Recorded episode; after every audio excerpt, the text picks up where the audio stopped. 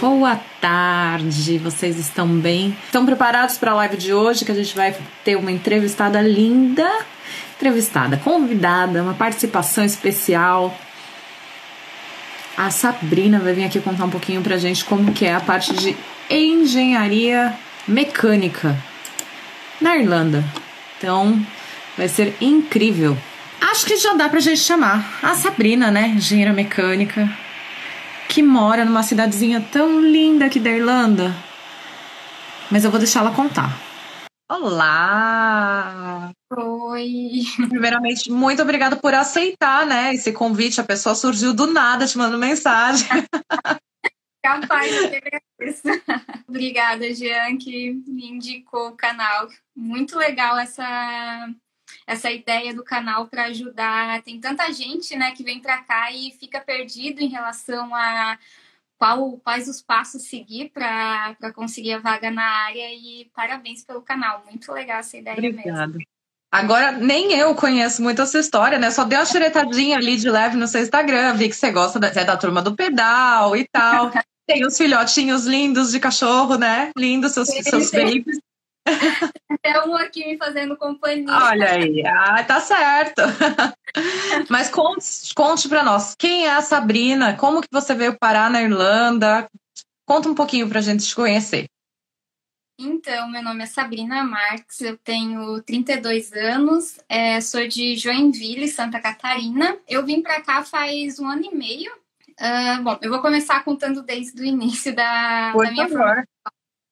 Então, eu sou, eu comecei fazendo técnico em mecânica uh, lá em 2000 e 2006. Uh, e daí, desde então, eu sempre trabalhei na área. Uh, então, eu comecei uhum. trabalhando em 2007 uh, com técnico em mecânica. No último ano do ensino médio, eu fiz o ensino médio junto com o técnico. Aí, no último ano do ensino médio, surgiu o ProUni, Aí eu resolvi fazer, testar ali, né, para ver como que ia ser o ProUni e acabei tirando uma nota boa e daí consegui bolsa de engenharia mecânica. Então, oh, o meu quarto, meu quarto ano do ensino médio, assim, foi... Eu fazia o estágio do curso técnico de manhã, fazia a, o curso técnico à tarde e a engenharia à noite. Então, assim, foi bem, foi bem puxado. Como que você foi parar na área de engenharia mecânica, assim, técnico de mecânica? O que, que te chamou para essa paixão? Então, o meu padrinho, ele sempre trabalhou na área de ferramentaria. E ferramentaria, ah. para quem não sabe, fabrica moldes de injeção de peças plásticas. Então, qualquer peça plástica que a gente vê, a maioria delas é, feita, é, é injetada por um molde que é gigantesco para injetar, às vezes, pecinhas pequenininhas, né?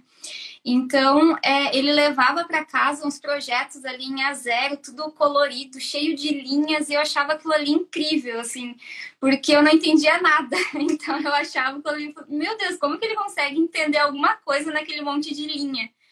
E, e recém tinha surgido, eu acho, o AutoCAD, tinha, o AutoCAD tinha começado a ficar famoso, e daí ele também começou a, usar o AutoCAD no computador em casa e eu achava aquilo ali muito legal. Aí, como eu tinha conseguido a bolsa na escola técnica, né, para fazer o ensino médio, eu precisei escolher um curso técnico, né, então nessa área de exatas, né. Eu perguntei pro meu padrinho que curso que eu tinha que fazer para aprender a mexer com aquilo ali que ele fazia. Aí ele me falou projetos mecânicos. Fui para escolher projetos mecânicos, na época não tinha esse curso. Aí o, o que mais se aproximava era técnica e mecânica. Aí foi aonde surgiu. Começou a paixão, entendi. Que legal. Isso, isso mesmo. Aí então eu fiz, terminei o curso técnico, iniciei a engenharia mecânica Aí, depois da engenharia mecânica, eu ganhei uma bolsa de mestrado também na mesma universidade. Aí, no meio do mestrado, surgiu uma oportunidade do nada, assim, para eu ir para a França fazer um estágio Tipo, nunca tinha saído de casa, nada. Para quem vem para cá, né, e tem medo do idioma e tudo mais, como que eu vou conseguir emprego e tudo mais. Bom, eu fui para França, eu não sabia inglês e muito menos francês. e eu consegui assim me, me virar. Tipo, a gente leva, né, várias patadas ali, né, por causa do idioma e eu acho que quem vem para fora, né, é, quem quer arriscar, né, fazer alguma coisa diferente, eu acho que a gente tem que é, saber erguer a tá cabeça e tem, é, tem que estar tá preparado para levar vários não e levar vários peteleco aí por, por causa do idioma, infelizmente, mas eu acho que isso faz a gente crescer bastante, né? Uh, o meu orientador lá, ele era um russo que não falava francês, só falava inglês. Meu Deus! E assim, para mim foi, foi bem difícil. Assim, teve um dia que eu fui conversar com ele e ele simplesmente olhou para mim e daí ele falava inglês, eu não entendia, o francês eu já estava começando a entender melhor e daí eu pedia para ele falar em francês e ele, e ele se recusava a falar em francês. E daí ele olhou para mim e falou assim: "Como que uma uma quase mestre não sabe falar inglês?" Tipo, aí eu gelei assim, tipo, virei as costas, o olho cheio de água já. E aquilo ali, assim, para mim foi. Uh, foi bem, bem complicado, assim, mas fazer o que, né? São, são coisas que acontecem e desde então eu tinha isso em mente, né? Tipo, eu preciso aprender a falar inglês. E só que eu nunca gostei muito do inglês, então acabava sendo difícil. Eu comecei vários cursos de inglês no Brasil e tipo não ia para frente. Aí eu voltei, aí fiz um ano de estágio na França é, e lá eu, eu esse estágio ele foi numa área bem nova que no Brasil era muito pouco conhecida, que é a manufatura aditiva, que é, um, é na área que eu trabalho hoje. É, para quem não conhece, não sei se você já ouviu falar em manufatura aditiva. É... Só depois que eu conheci. Quando eu vi que você postou com as hashtags 3D printing, eu falei, ah, deve ter alguma coisa ali relacionada, mas então, a impressão 3D ela é mais falada né, para a parte de polímeros, né, de plásticos, e antes ela era falada mais em relação a protótipo, fabricar protótipo para testar, né? Então, antes de fabricar a peça final, eu vou fabricar um protótipo para ver se realmente vai funcionar e daí depois eu fabrico a peça final. Sim. Só que era mais desenvolvido para plástico. Lá onde eu estava fazendo estágio na França era a impressão 3D de metais. Então, uhum. bem mais bem mais complexo. E no Brasil tinha uma máquina só, ficava lá na, na Unicamp de impressão 3D metálica. Então, assim, eu achei aquilo ali incrível, porque a manufatura aditiva, a impressão 3D para a área metálica, é, principalmente para materiais mais nobres, assim como titânio, ela é muito interessante porque, é, principalmente para indústria aeroespacial e médica, porque a gente consegue fabricar peças bem mais leves e então, quando eu preciso tirar a massa de uma peça, ela vai ficando com uma geometria complexa. Aí, com os métodos convencionais, a gente não, não consegue fabricar essas peças. E com a manufatura aditiva, sim, porque ela vai fabricando, ela vai imprimindo a peça mesmo, né? Fabricando ela camada por camada. E na área médica também é muito interessante porque tu consegue fabricar próteses é, personalizadas é, fabricar próteses também com treliças, né? As treliças da engenharia civil, só que mini, miniaturas. Sim. E, eu já tinha ouvido e... falar dessa questão de poder usar a impressão 3D como uma prótese, algum substituto para o corpo, né? E que estavam em testes e tal. Aí seria de. A base material seria o que? Titânio? Tem o titânio, é aço inoxidável para algumas regiões do corpo e também tem alguns estudos agora com magnésio também, que o magnésio ele ele o corpo consegue absorver o magnésio, então depois de certo tempo o material meio que vai se desintegrando no próprio corpo. Então, uma prótese que não precisa ficar o resto da vida no corpo, né? o, é, o magnésio ele é interessante nesse sentido. Mas hoje em dia o que é mais usado é, por enquanto, é o titânio. Então, essa técnica, assim, quando eu fiquei sabendo, assim, é, Eu achei muito interessante. Só que quando eu fui para a França, eu ia trabalhar com ela para a fabricação de cavidades para molde de injeção, porque daí consegue melhorar a refrigeração do molde e tudo mais. Quando eu voltei para o Brasil, depois de um ano, é, na verdade, quando eu ainda estava na França, um antigo chefe meu que trabalhava no Senai, ele me é, ele ficou sabendo de uma máquina que tinham colocado no Senai de Joinville e daí ele me indicou para trabalhar lá. Então, quando eu voltei para o Brasil, eu já comecei a trabalhar no Senai com essa máquina. Basicamente, a segunda máquina no Brasil nessa com essa técnica. Então, assim, foi um desafio assim gigante também, porque eu sabia um pouquinho sobre a técnica, né? Eu fiquei um ano aprendendo, mas assim, um ano, um negócio tão novo assim, a gente não consegue aprender assim, né? Muito uhum. rápido. E acabei me deparando com uma máquina enorme. Já te colocar para trabalhar lá. Voltei para o Brasil, aí concluí o meu mestrado lá, só que aí acabou mudando completamente o tema, porque daí como eu comecei a trabalhar no Senai, comecei a ter contato maior com a máquina e acabei conseguindo conciliar né, o meu trabalho no Senai com o, o meu tema do mestrado, e daí eu consegui desenvolver os experimentos no Senai. Uh, no Senai, um, uma coisa assim que eu achei que foi muito bom para mim foi que o meu primeiro projeto que eu desenvolvi foi com a Embraer. E daí eu comecei a entender a melhor a aplicação da manufatura aditiva na indústria aeroespacial. Daí eu comecei, meu Deus, eu quero trabalhar na Embraer. eu já quero... pirou, imagina.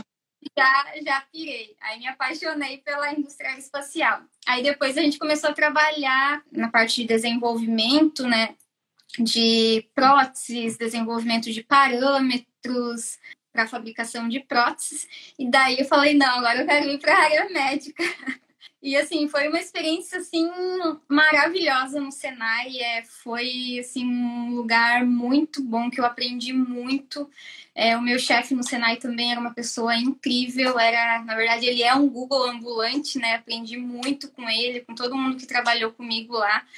E só que assim, infelizmente, né, é, eu pequei no início quando eu aceitei ir para lá, em aceitar um salário muito baixo quando eu fui para lá, porque assim, meus olhos brilhou com a máquina, eu falei, eu só quero a máquina, o resto não importa. Depois eu vou construindo. Só que quando a gente entra numa empresa com um salário muito baixo, depois é difícil, né? E, e subindo. Crescer. Aí acabou que eu comecei a ficar um pouco frustrada em relação a salário e tudo mais. Falei, quer saber, eu vou estudar para concurso público, porque eu não via no Brasil outro lugar que eu pudesse trabalhar com a manufatura aditiva. Até então, né, como é, um processo muito novo, fiquei um ano quase estudando para concurso público e daí passei para Federal de Santa Maria, no Rio Grande do Sul. Você ganhou bolsa, você recebeu ProUni, você conseguiu bolsa lá na França, passou na Federal. Não, parabéns, porque eu sei que tem que se esforçar muito. Merece um parabéns aqui agora, porque eu tô, tô orgulhosa de estar falando com você, que eu tô até me sentindo mais inteligente. Daí eu fui para o Rio Grande do Sul. Só que assim, é, como no Senai eu trabalhava muito na área de inovação, com equipamentos muito novos e tudo mais, Uh, no Rio Grande do Sul, a universidade era um campus de Cachoeira do Sul, que é um campus pequeno. Ele tinha recém começado, até por isso que eu consegui a vaga só com o mestrado. Eu não tinha, eu não tenho, né, doutorado ainda. Tinha poucos equipamentos. Para eu ter mais contato com a manufatura aditiva ia demorar muito tempo. É uma cidade que fica é, afastada assim de cidades maiores, então para eu ter contato, fazer parcerias com outras empresas, tudo mais acabava sendo mais difícil. Aí acabou que eu fiquei dois anos lá, pedi exoneração e saí do concurso público. Então acabei saindo, voltei para Joinville. Aí fiquei um ano, só que quando eu voltei para Joinville eu já comecei a pensar em coisas maiores, assim, tipo, em ir para fora, fazer um doutorado fora, alguma coisa do tipo. Aí eu comecei a aplicar para várias vagas, né, de doutorado em vários países. Tudo que aparecia eu ia aplicando. Uh, isso foi em 2018, uh, antes de eu vir para cá. Aí, então, eu comecei a aplicar e cada vaga que eu aplicava, é, eu ia vendo o que, que eles estavam pedindo e daí eu ia melhorando o meu currículo. É, aí, uma das vagas que eu apliquei para Luxemburgo, eles pediam um monte de coisa. Pediam carta de apresentação, carta de recomendação, é, currículo, vários documentos comprovando um monte de coisa. Então, isso me ajudou a reunir tudo que eu precisava para daí aplicar até para outras vagas depois. Só que tinha o problema do inglês, né? Eu aplicava, mas, tipo, me chamaram para entrevista. Eu, beleza, vou para entrevista, sem inglês, sem nada. Aí fiz a entrevista por Skype, só que acabou que eu levei um baita. Não, não teve nem não, né? Porque eu fiquei muito nervosa, eu não conseguia. Nossa, eu acho que eu não conseguia nem falar sorry ali para ele, assim, tipo, eu não conseguia explicar que eu não estava conseguindo entender, que eu não estava conseguindo falar, eu estava muito nervosa.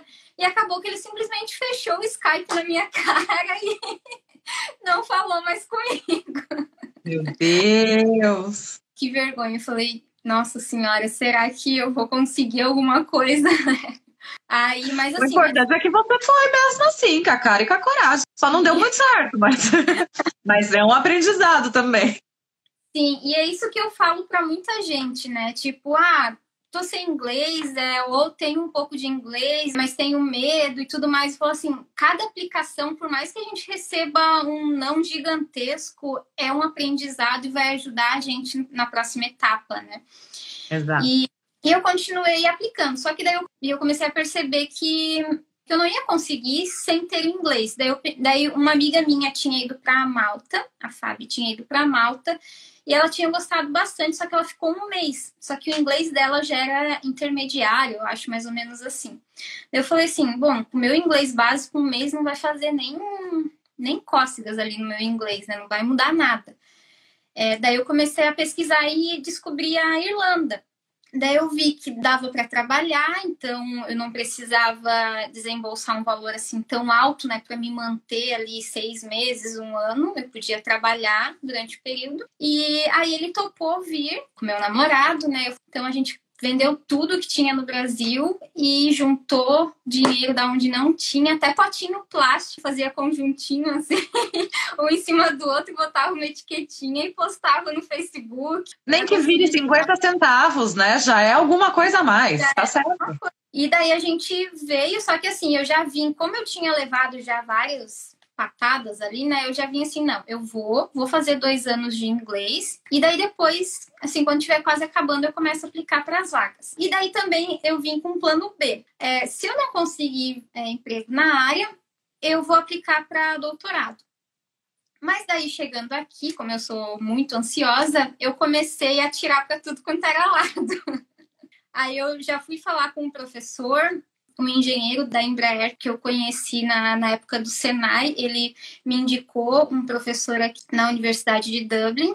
Aí eu já tinha conversado com ele antes, aí chegando aqui eu fui conversar com ele, eu falei para ele, né, do meu inglês, tal.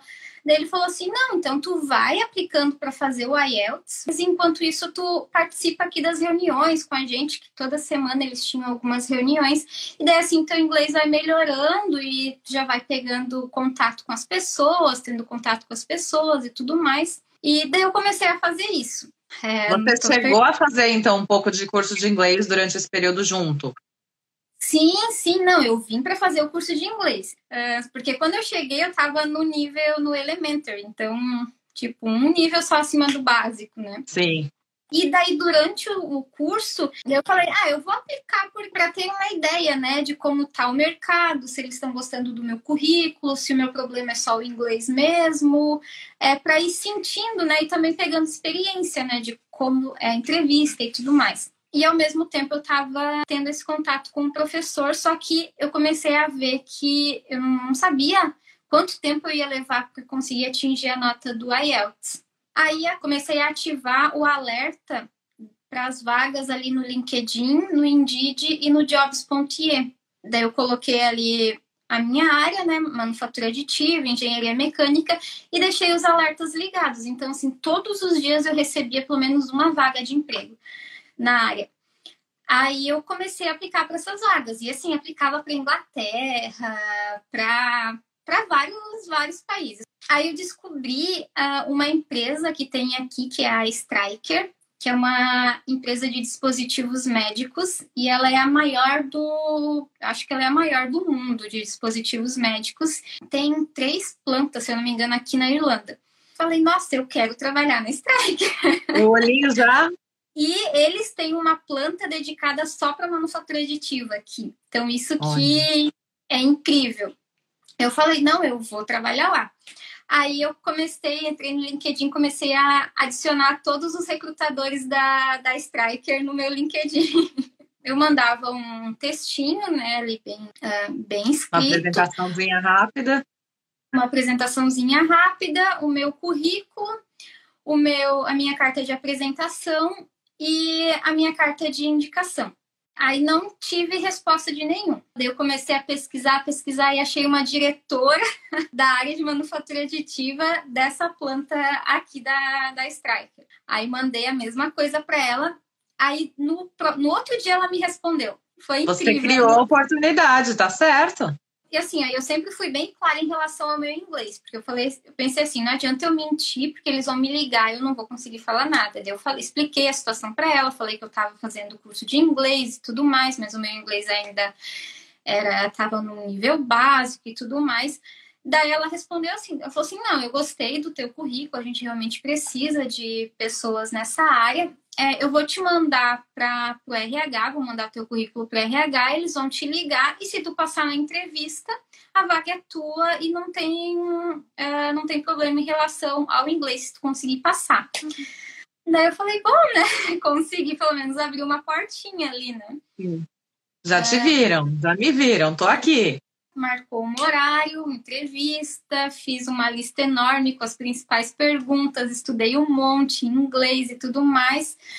Uh, só que, infelizmente, eu não consegui. Fazia três meses só que eu estava aqui. Hum. Eu não consegui me desenvolver no, no telefone. Daí ela falou assim: daqui três meses, mais ou menos, tu me chama de novo, a gente faz uma entrevista de novo e a gente vê como que tá o teu inglês para ver se tu consegue prosseguir. Falei, bom, então, então tá bom, pelo menos não, sim, não fechou a porta, né? Aí nesse meio tempo surgiu a vaga que eu tô que eu tô hoje. Eu já estava um pouco desanimada de tanto enviar currículo e eu acabei meio que deixando passar essa vaga. E um dia eu, eu quando eu abri o meu e-mail, eu vi que tinha vários e-mails não lidos, eu comecei a deletar aqueles e-mails de propaganda e eu vi esse e-mail no meio. Eu falei, nossa, é bem o meu perfil, eu vou tentar para essa vaga. Aí apliquei para a vaga, como eu fiz no, nos outros, e aconteceu que essa entrevista era pessoalmente. Ah, é bem melhor. E é muito melhor, assim, ó. Todo mundo que tiver a oportunidade de pedir para o entrevistador fazer a entrevista presencial é muito melhor. Nossa senhora, assim, não tem nem, nem palavras.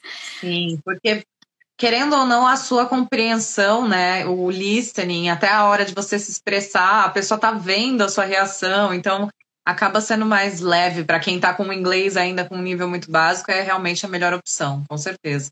Eram mais cinco pessoas, o meu chefe, uma pessoa externa, aí mais uma mulher que era acho que a secretária que só ficava fazendo as anotações e mais dois que trabalhavam ali junto comigo. Um batalhão para te entrevistar. Aí a entrevista foi, assim, foi muito tranquila. É, eu tava, eu tava como eu tô hoje, assim, empolgada, assim, ansiosa, né, na hora de falar e tudo mais. Eu gesticulava com as mãos e toda. E um, o que me ajudou bastante também é que o meu chefe ele é indiano. Por mais que indiano é difícil entender o que eles falam, né? O sotaque deles é, é muito carregado, mas ele entende essa questão de a gente não entender o que eles falam. Então, assim, a, todas as vezes eu as, tinha perguntas que eu pedia para ele repetir umas três vezes e ele repetia para mim. E daí, alguma, como as palavras técnicas, pelo menos na mecânica, elas são muito parecidas com o inglês, só muda ali às vezes o finalzinho na pronúncia, né? É, eu começava a palavra e daí eles viam que eu, que eu não sabia o resto, eles terminavam a, a palavra. E aí foi assim, foi bem tranquilo. Eles perguntaram sobre o meu currículo, perguntaram sobre é, algumas perguntas técnicas sobre o, o processo, uh, perguntaram o que, que eu estava fazendo na Irlanda, se eu tinha é, se eu poderia ficar aqui por três anos, que o meu contrato é, é, de três anos. Eu falei que sim, que eu tinha interesse de ficar aqui por bastante tempo e tudo mais. E acabou que aí eu fui, eu fui aprovada nessa vaga. Aí quando eu fui falar com o meu chefe, que eu fui lá levar os documentos, eu assim, eu não estava acreditando ainda. Eu falei, não, é, ele não ele não entendeu que eu não, que eu não sei que eu não sei falar inglês. Ele, ele não entendeu isso. Aí eu fui conversar com ele e daí eu falei, perguntei umas três vezes para ele assim, mas tem certeza com o meu inglês eu vou conseguir desenvolver as atividades? Ele falou, não, se tu tá me entendendo, tu vai conseguir tocar as atividades. E dele, assim, foi bem aberto, assim, falou, não, isso é normal, daqui um tempo tu já vai estar tá entendendo melhor, já vai estar tá conseguindo falar melhor e tudo mais, então é, é só questão de tempo. Aí eu falei, bom, ele tá consciente, né, do, do meu nível, então Sim. então isso, então isso acho que não vai ser um problema, né? E o, o mais incrível, assim, que, que eu achei foi que quando eu perguntei é, com mais detalhes o que eu ia fazer na empresa, é, ele falou que eu ia trabalhar em um projeto específico junto com a empresa Striker, que é aquela empresa que eu queria muito. Você não está conseguindo, sim. Isso mesmo. Nossa, quando ele falou aquilo assim, ó, eu, eu me arrepiei aqui, ó. Eu, queria, eu queria explicar para ele como eu estava empolgada, que eu já tinha tentado aplicar para aquela vaga, mas eu não consegui, então eu falei, deixa para lá, não vou falar nada. Mas assim, foi incrível, né? Porque eu queria muito trabalhar com essa empresa e acabou que o projeto é com eles. Então, assim. Você vai ter aí três aninhos para se preparar, já vai saber bem como funciona a empresa, já vai ter uns contatos, olha só.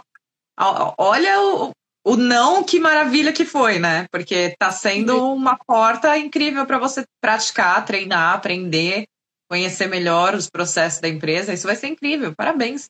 Sim, com certeza. Por isso que eu falo, assim, tem, uh, tem gente que fala que, ah, mas eu tenho medo de aplicar para vagas, está aqui quase dois anos e não, não aplicou para vaga nenhuma. É, eu acho, assim, que a gente tem que se preparar psicologicamente para receber um não, né? Para ele não abalar tanto a gente. Eu sei que é difícil a gente receber um não, né?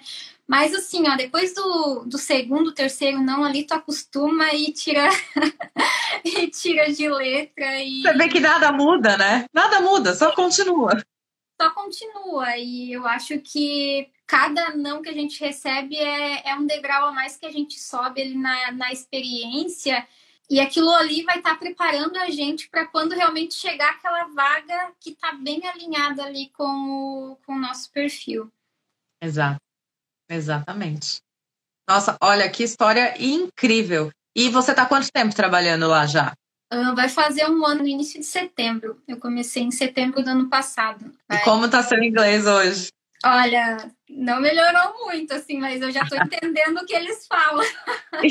Um ano impossível não ter melhorado. Eu tenho muita vergonha de falar, então isso me prejudica bastante. Assim, não é só a Striker que está no projeto, é a Striker mais quatro empresas. E a cada duas semanas eu tenho que apresentar os meus resultados. Então, assim, é bastante difícil. É, eu decoro tudo que eu vou falar, ou eu escrevo tudo que eu vou. Como agora está sendo por. Antes, antes era presencial, aí eu tinha que decorar o que eu falava. Hoje, como é por videoconferência, eu consigo anotar ali do ladinho uma folhinha Hoje eu tive essa, essa reunião hoje e hoje eu me senti um pouco melhor. Eu já não precisei ler tudo que, que eu precisava falar. Mas, tipo, eu tenho que fazer isso e, e é isso que está me ajudando a estar tá ali. Então, assim, quem tem medo né, em relação ao idioma, eu acho que se a gente for esperar, né, tá com tudo perfeito para daí sim começar. Aí não vai, não não vai imaginar, né? Quanto tempo a gente está perdendo, né? Quanto tempo. Imagina, se eu não tivesse tentado lá atrás, fosse esperar o meu inglês estar tá bom, eu não ia estar tá trabalhando na, na minha área, né? Porque meu inglês Sim. ainda não está bom. Vai estar tá evoluindo, esse é o ponto. Ele pode não estar tá no ponto que você quer chegar, mas com certeza de um ano atrás para hoje ele já evoluiu muito. Sim, com é, certeza. E deixa eu te perguntar, desde o início, quando você veio para cá, você foi para é Waterford que você tá, né? Isso, não, eu fui para Dublin primeiro. Tá. Eu acho que a gente precisa passar por Dublin, né? Talvez segunda, terceira renovação vá para uma cidadezinha menor. Mas como a gente não sabia nada, mal tinha ouvido falar da Irlanda, então a gente preferiu ir para uma cidade maior, porque a gente tinha mais Uh, mais informação, né? Informações, isso. Tem várias pessoas no Instagram contando como que é e tudo mais. Então a gente foi para Dublin, daí eu fiquei seis meses fazendo o curso e deu certinho, assim, eu, eu apliquei em maio, minha entrevista foi em junho e era para eu começar em agosto. E em agosto terminava o meu curso de inglês. Aí então acabou que deu, deu tudo certinho, mas daí atrasou, o projeto atrasou um mês para começar e eu acabei começando em setembro. Mas eu estava aplicando para vagas em vários lugares. Aí acabou Na Irlanda toda. Aqui em Waterford. Entendi. E hoje você tem visto de trabalho? Hoje eu tenho visto de trabalho. O meu visto, na verdade, ele não é Critical Skills. Ele segue a mesma linha do Critical Skills, mas eu nunca tinha ouvido falar desse visto. É, eu não sei vocês, mas eu, eu acho que vocês precisam aplicar, antes de começar na empresa, vocês precisam aplicar para receber autorização de trabalho, né? Isso. Esse visto que eu tenho, eu não preciso aplicar, porque eu trabalho dentro de um, em um laboratório de pesquisa dentro de uma universidade. Então, hum. as universidades e os institutos tecnológicos aqui, eles têm o poder de dar essa autorização de trabalho.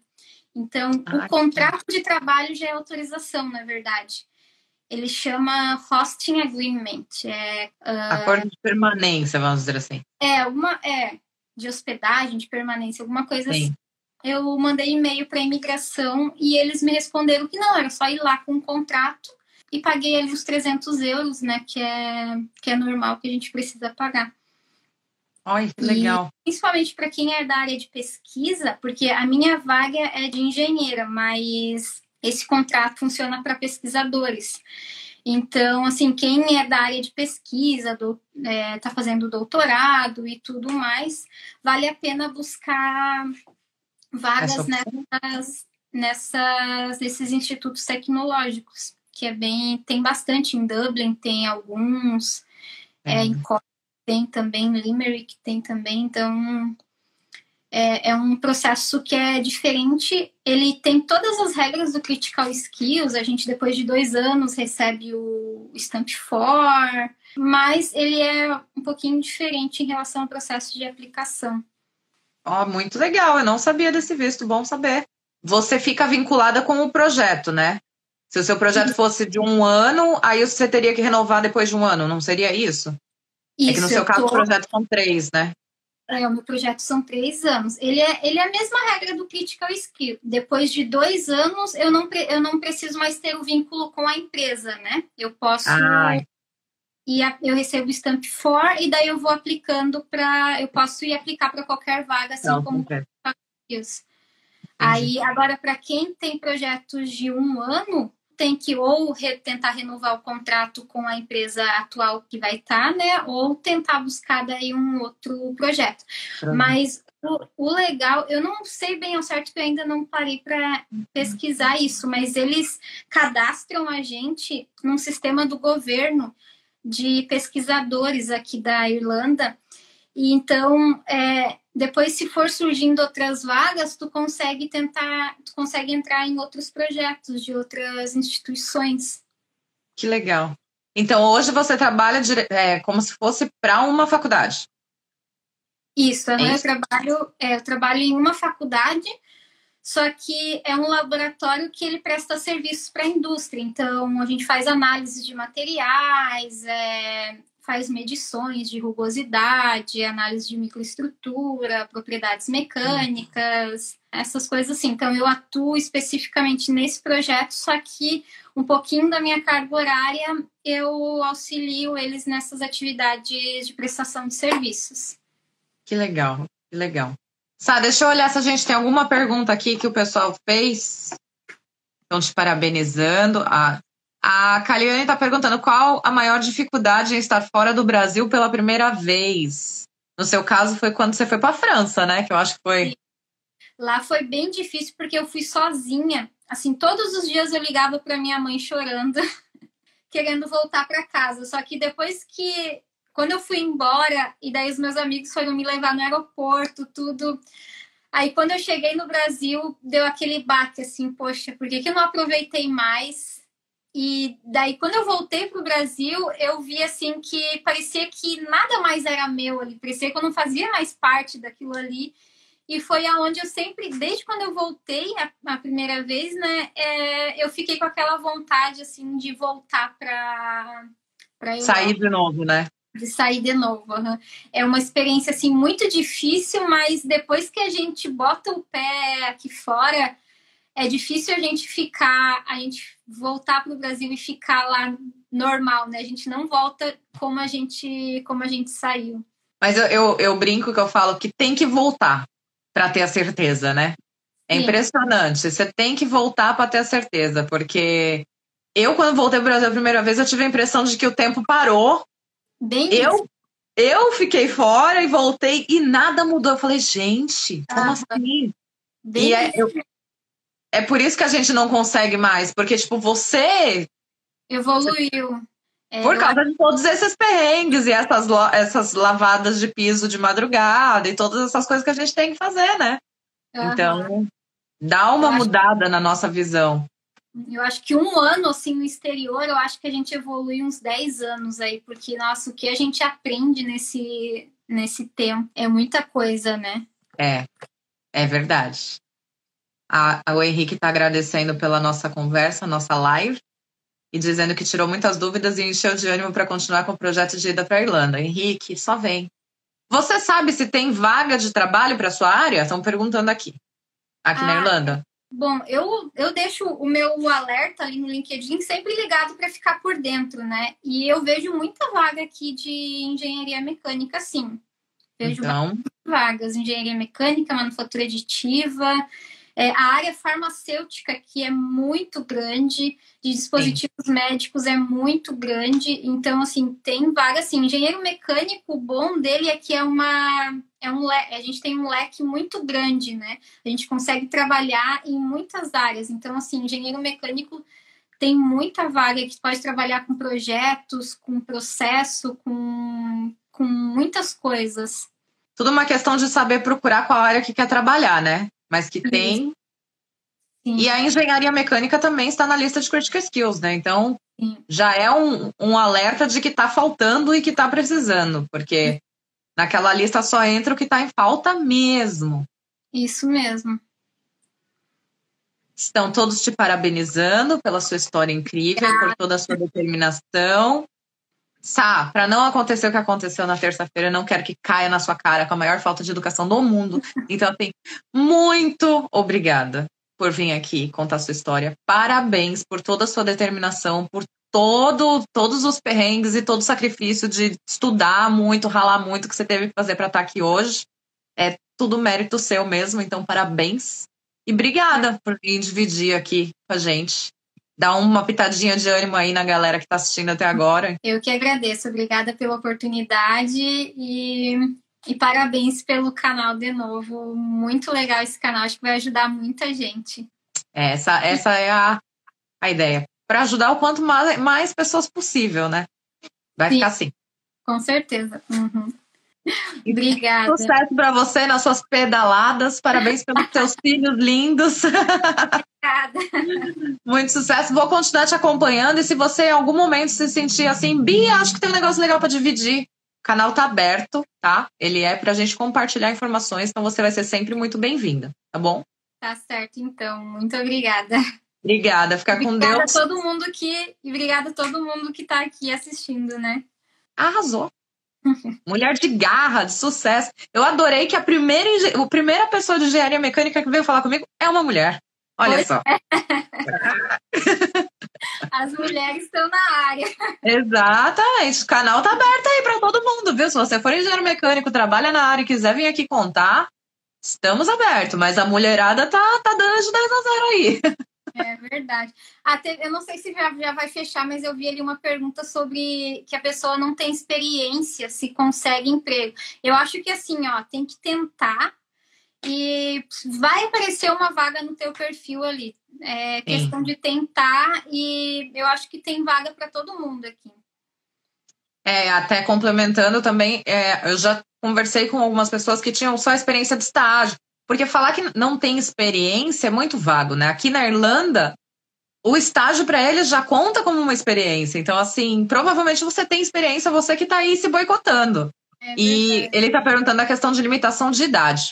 Eu não vejo nenhuma. Não, eu tenho 32 anos, tem gente com 40, 50, a gente vê gente velhinho trabalhando aqui, bem diferente do Brasil, né? Exato. Tem, tem bastante gente mais, é, de mais idade onde eu trabalho. Vai acabar, a gente tem 10 segundos. Tá bom, então, um beijão. obrigada mais uma vez. Muito obrigada pela oportunidade de estar aqui falando com vocês. Eu que agradeço, de verdade. Um beijo. beijo.